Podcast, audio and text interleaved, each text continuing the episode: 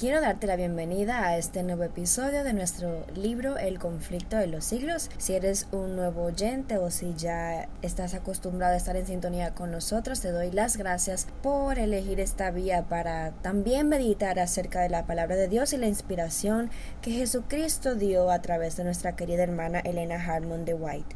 Antes de comenzar con la continuación del capítulo, Dos héroes de la Edad Media, me gustaría compartir un versículo de la Biblia contigo. Este se encuentra en Romanos 1, 16 y 17. Porque no me avergüenzo del Evangelio, porque es poder de Dios para salvación a todo aquel que cree, al judío primeramente y también al griego. Porque en el Evangelio la justicia de Dios se revela por la fe y para fe, como está escrito, mas el justo por la fe vivirá. Luego de este hermoso versículo y con una oración en nuestros corazones, pues es hora de comenzar nuestro estudio del día de hoy, de la continuación en la página número 118 del conflicto de los siglos. Así que pues saca tu libro si lo tienes contigo, si no pues ponte cómodo y meditemos acerca de estas hermosas palabras y el estudio de la historia. Una estaca más iba a levantarse en Constanza la sangre de otro mártir iba a testificar por la misma verdad.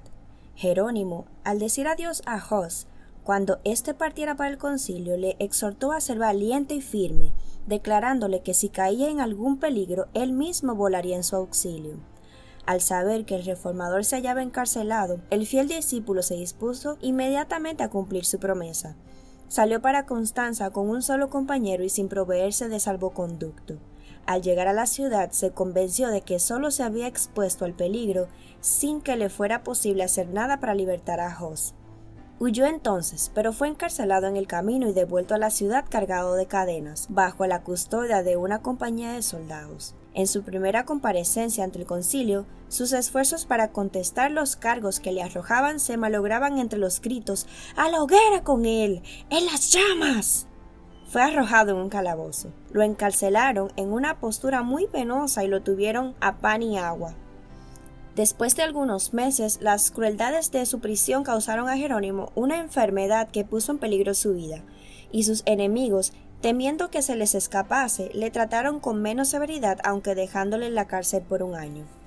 La muerte de Jos no tuvo el resultado que esperaban los papistas. La violación del salvoconducto que le había sido dado al reformador levantó una tempestad de indignación y, como medio más seguro, el concilio resolvió que en vez de quemar a Jerónimo se le obligaría, si fuese posible, a retractarse. Fue llevado ante el concilio y se le instó para que escogiera entre la retractación o la muerte en la hoguera. Haberle dado muerte al principio de su encarcelamiento hubiera sido un acto de misericordia en comparación con los terribles sufrimientos a que le sometieron. Pero después de esto, debilitado por su enfermedad y por los rigores de su prisión, detenido en aquellas mazmorras y sufriendo torturas y angustias, separado de sus amigos y herido en el alma por la muerte de Jos, el ánimo de Jerónimo decayó y consintió en someterse al concilio. Se comprometió a adherirse a la fe católica y aceptó el auto de la asamblea que condenaba las doctrinas de Wycliffe y de Hoss, exceptuando, sin embargo, las santas verdades que ellos enseñaron. Por medio de semejante expediente, Jerónimo trató de acallar la voz de su conciencia y librarse de la condena pero vuelto al calabozo a solas consigo mismo percibió la magnitud de su acto. Comparó el valor y la fidelidad de Jos con su propia retractación. Pensó en el divino maestro a quien él se había propuesto servir y que por causa suya sufrió la muerte en la cruz. Antes de su retractación había hallado consuelo en medio de sus sufrimientos, seguro del favor de Dios, pero ahora el remordimiento y la duda torturaban su alma. Harto sabía que tendría que hacer otras retractaciones para vivir en paz con Roma. El sendero que empezaba a recorrer le llevaría infaliblemente a una completa apostasía. Resolvió no volver a engañar al Señor para librarse de un breve plazo de padecimientos. Pronto fue llevado otra vez ante el concilio, pues sus declaraciones no habían dejado satisfechos a los jueces. La sed de sangre despertada por la muerte de Jos reclamaba nuevas víctimas. Solo la completa abjuricación podía salvar de la muerte al reformador. Pero éste había resuelto confesar su fe y seguir hasta la hoguera a su hermano mártir. Desvirtuó su anterior retractación y a punto de morir exigió que se le diera la oportunidad para defenderse. Temiendo los prelados el efecto de sus palabras, insistieron en que él se limitara a afirmar o negar lo bien fundado de los cargos que se le hacían.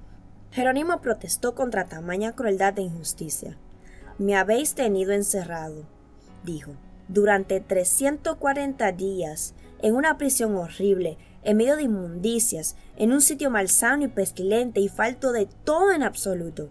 Me traéis hoy aquí ante vuestra presencia y tras de haber prestado oído a mis acérrimos enemigos, os negáis a oírme. Si en verdad sois sabios, y si sois la luz del mundo, cuidaos de pecar contra la injusticia. En cuanto a mí, no soy más que un débil mortal. Mi vida es de poca importancia, y cuando os exhorto a no dar una sentencia injusta, hablo más por vosotros que por mí. Al fin le concedieron a Jerónimo lo que pedía. Se arrodilló en presencia de sus jueces y pidió que el Espíritu Divino guiara sus pensamientos y le diese palabras para que nada de lo que iba a decir fuese contrario a la verdad e indigno de su maestro. En aquel día se cumplió en su favor la promesa del Señor a los primeros discípulos. Seréis llevados ante gobernadores y reyes por mi causa. Cuando os entregaren, no os afanéis sobre cómo o qué habéis de decir, pues en aquella misma hora os será dado lo que habéis de decir, porque no sois vosotros quienes habláis, sino el Espíritu de vuestro Padre que habla en vosotros. San Mateo 10, 18 al 20. Las palabras de Jerónimo produjeron sorpresa y admiración aún a sus enemigos. Por espacio de todo un año había estado encerrado en un calabozo, sin poder leer ni ver la luz siquiera, sufriendo físicamente a la vez que dominado por terrible ansiedad mental, y no obstante, supo presentar sus argumentos con tanta claridad y con tanta fuerza como si hubiera podido estudiar constantemente. Llamó la atención de sus oyentes a la larga lista de santos varones que habían sido condenados por jueces injustos, en casi todas las generaciones hubo hombres que por más que procuraban levantar el nivel moral del pueblo de su época, eran despreciados y rechazados, pero que en tiempos ulteriores fueron reconocidos dignos de recibir honor. Cristo mismo fue condenado como malhechor por un tribunal inicuo. Al retractarse Jerónimo, había declarado justa la sentencia condenatoria que el concilio lanzara contra Jos, pero esta vez declaró que se arrepentía de ello y dio un valiente testimonio a la inocencia y santidad del mártir. Expresóse en estos términos. Conocía a Juan Jos desde su niñez. Era el hombre más excelente, justo y santo, pero no por eso dejó de ser condenado. Y ahora yo también estoy listo para morir. No retrocederé ante los tormentos que hayan preparado para mí mis enemigos, los testigos falsos, los cuales tendrán que ser llamados un día a cuentas por sus imposturas ante el gran Dios a quien nadie puede engañar. Al censurarse a sí mismo por haber negado la verdad, dijo Jerónimo, De todos los pecados que he cometido desde mi juventud, ninguno pesa tanto sobre mí, ni me causa tan acervos resentimientos como el que cometí en este funesto lugar, cuando aprobé la inicua sentencia pronunciada contra Wycliffe y contra el santo mártir Juan Hos, maestro y amigo mío. Sí, lo confieso de todo corazón y declaro con verdadero horror que desgraciadamente me turbé cuando, por temor a la muerte, condené las doctrinas de ellos. Por tanto, ruego al Dios Todopoderoso que se digne perdonarme mis pecados y este en particular, que es el más monstruoso de todos. Señalando a los jueces, dijo con entereza. Vosotros condenasteis a Wycliffe y a Juan Jos, no porque hubieran validado las doctrinas de la Iglesia, sino sencillamente por haber denunciado los escándalos provenientes del clero, su pompa, su orgullo y todos los vicios de los prelados y sacerdotes. Las cosas que aquellos afirmaron y que son irrefutables, yo también las creo y las proclamo. Sus palabras fueron interrumpidas. Los prelados temblaron de ira y, exclamaron ¿Qué necesidad hay de mayores pruebas? Contemplamos con nuestros propios ojos el más obstinado de los herejes. Sin conmoverse ante la tempestad, repuso Jerónimo. ¿Qué? ¿Imagináis que tengo miedo de morir?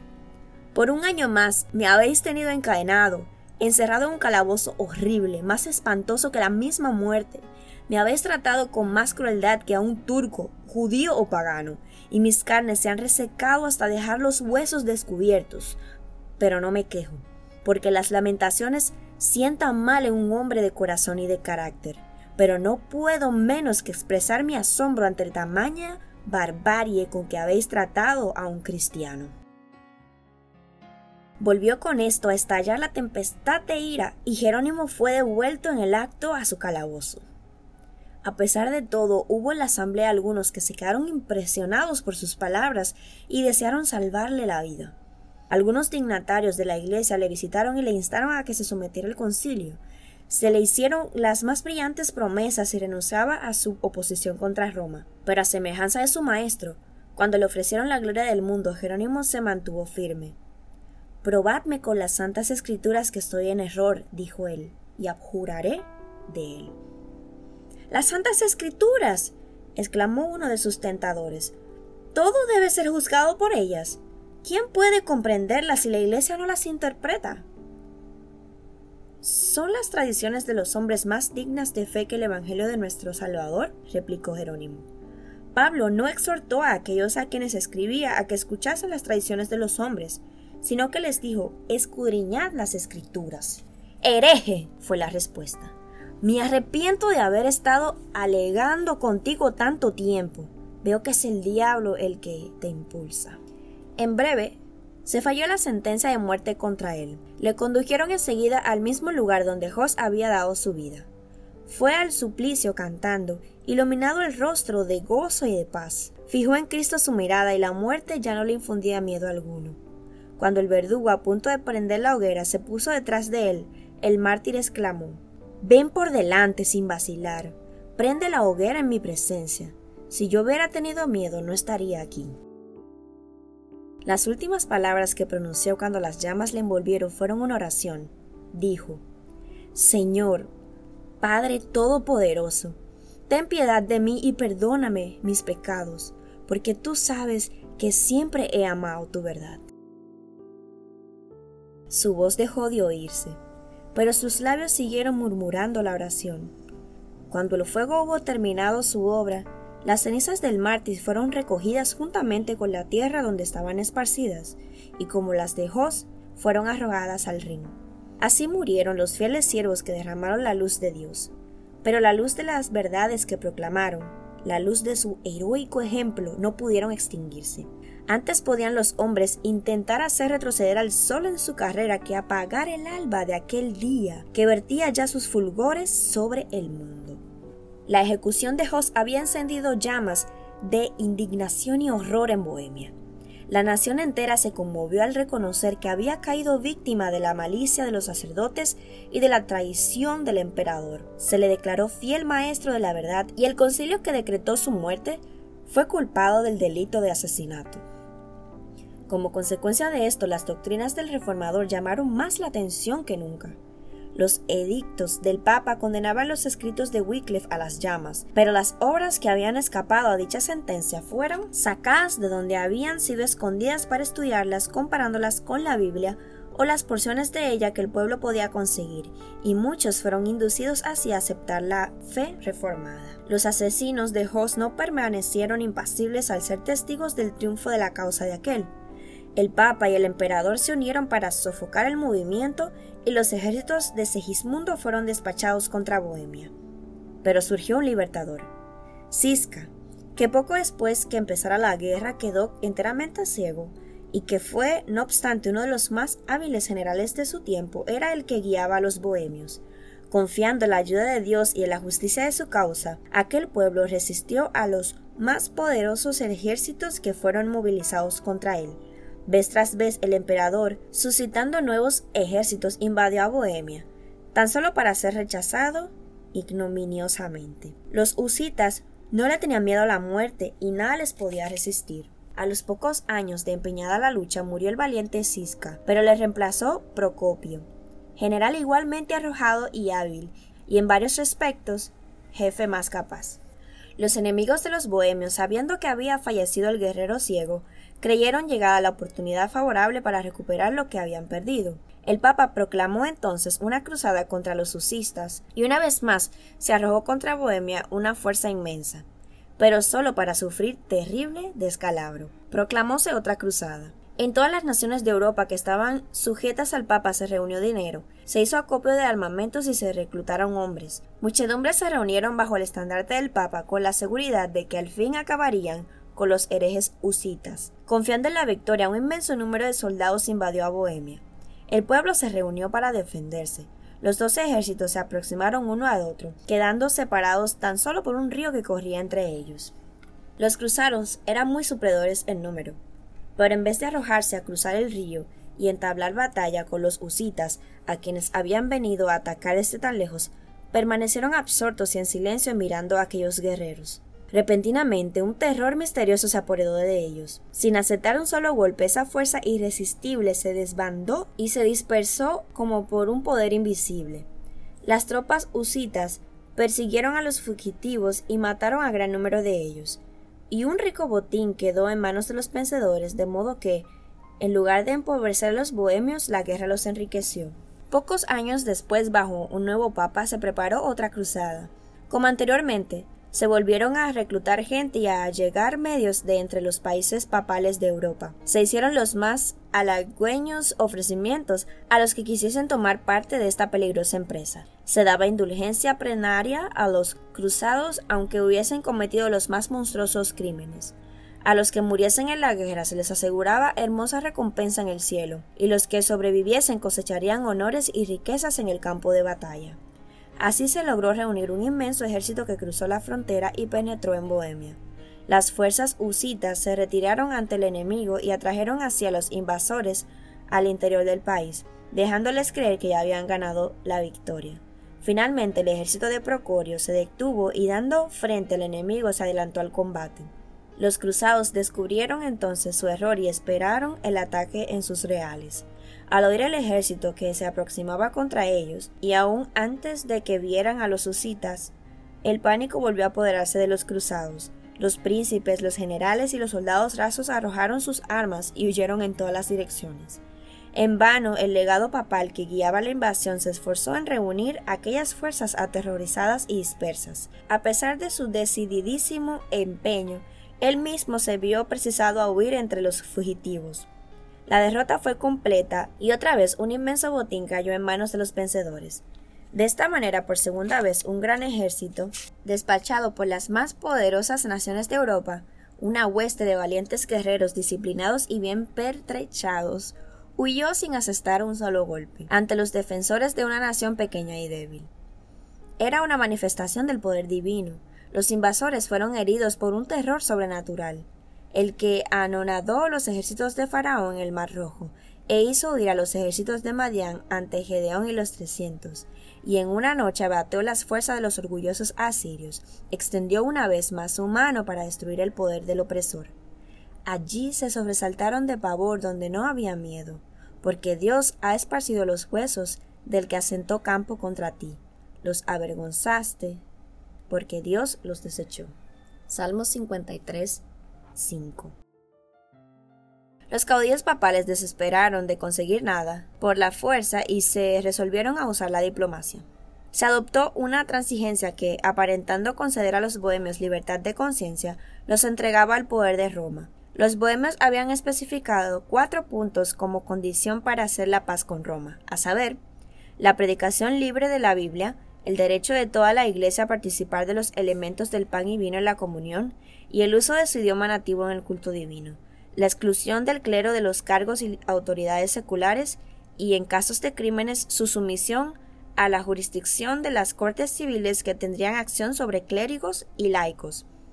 Al fin las autoridades papales convinieron en aceptar los cuatro artículos de los husitas, pero estipularon que el derecho de explicarlos, es decir, de determinar su exacto significado pertenecía al concilio, o en otras palabras al Papa y al emperador. Sobre estas bases se ajustó el tratado y Roma ganó por medio de disimulos y fraudes lo que no había podido ganar en los campos de batalla, porque imponiendo su propia interpretación de los artículos de los husitas y de la Biblia, pudo adulterar su significado y acomodarlo a sus propias miras. En Bohemia, Muchos, al ver así defraudada la libertad que ya disfrutaban, no aceptaron el convenio. Surgieron disensiones y divisiones que provocaron contiendas y derramamiento de sangre entre ellos mismos. En esta lucha sucumbió el noble Procopio, y con él sucumbieron también las libertades de Bohemia.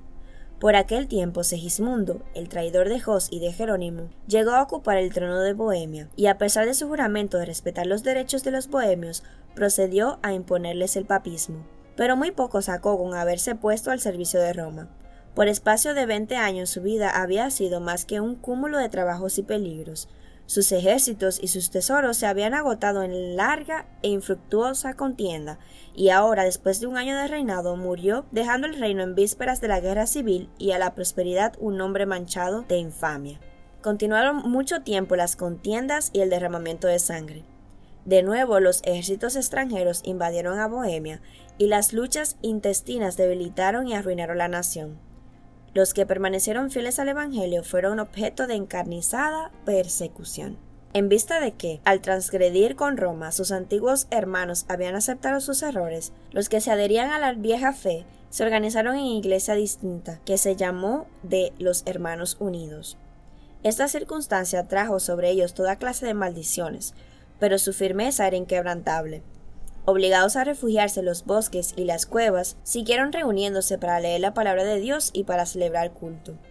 Valiéndose de mensajeros secretos que mandaron a varios países, llegaron a saber que había, diseminados en varias partes, algunos sostenedores de la verdad, unos en esta, otros en aquella ciudad, siendo como ellos, objetos de encarnizada persecución. Supieron también que entre las montañas de los Alpes había una iglesia antigua que se basaba en las Sagradas Escrituras y que protestaba contra la idólatra corrupción de Roma. Recibieron estos datos con gran regocijo e iniciaron relaciones por correspondencia con los cristianos valdenses. Permaneciendo firmes en el Evangelio, los bohemios, a través de las tinieblas de la persecución y aun en la obra más sombría, volvían la vista hacia el horizonte como quien esperaba el rayar del alba. Les tocó vivir en días malos, pero recordaban las palabras pronunciadas por Jos y repetidas por Jerónimo, de que pasaría un siglo antes de que se viera despuntar la aurora. Estas palabras eran para los husitas lo que para las tribus esclavas en la tierra de servidumbre aquellas palabras de José. Yo me muero, mas Dios ciertamente os visitará y os hará subir de aquella tierra. La última parte del siglo XV vio el crecimiento lento pero seguro de las iglesias de los hermanos. Aunque distaba mucho de no ser molestados, gozaron sin embargo de relativa tranquilidad.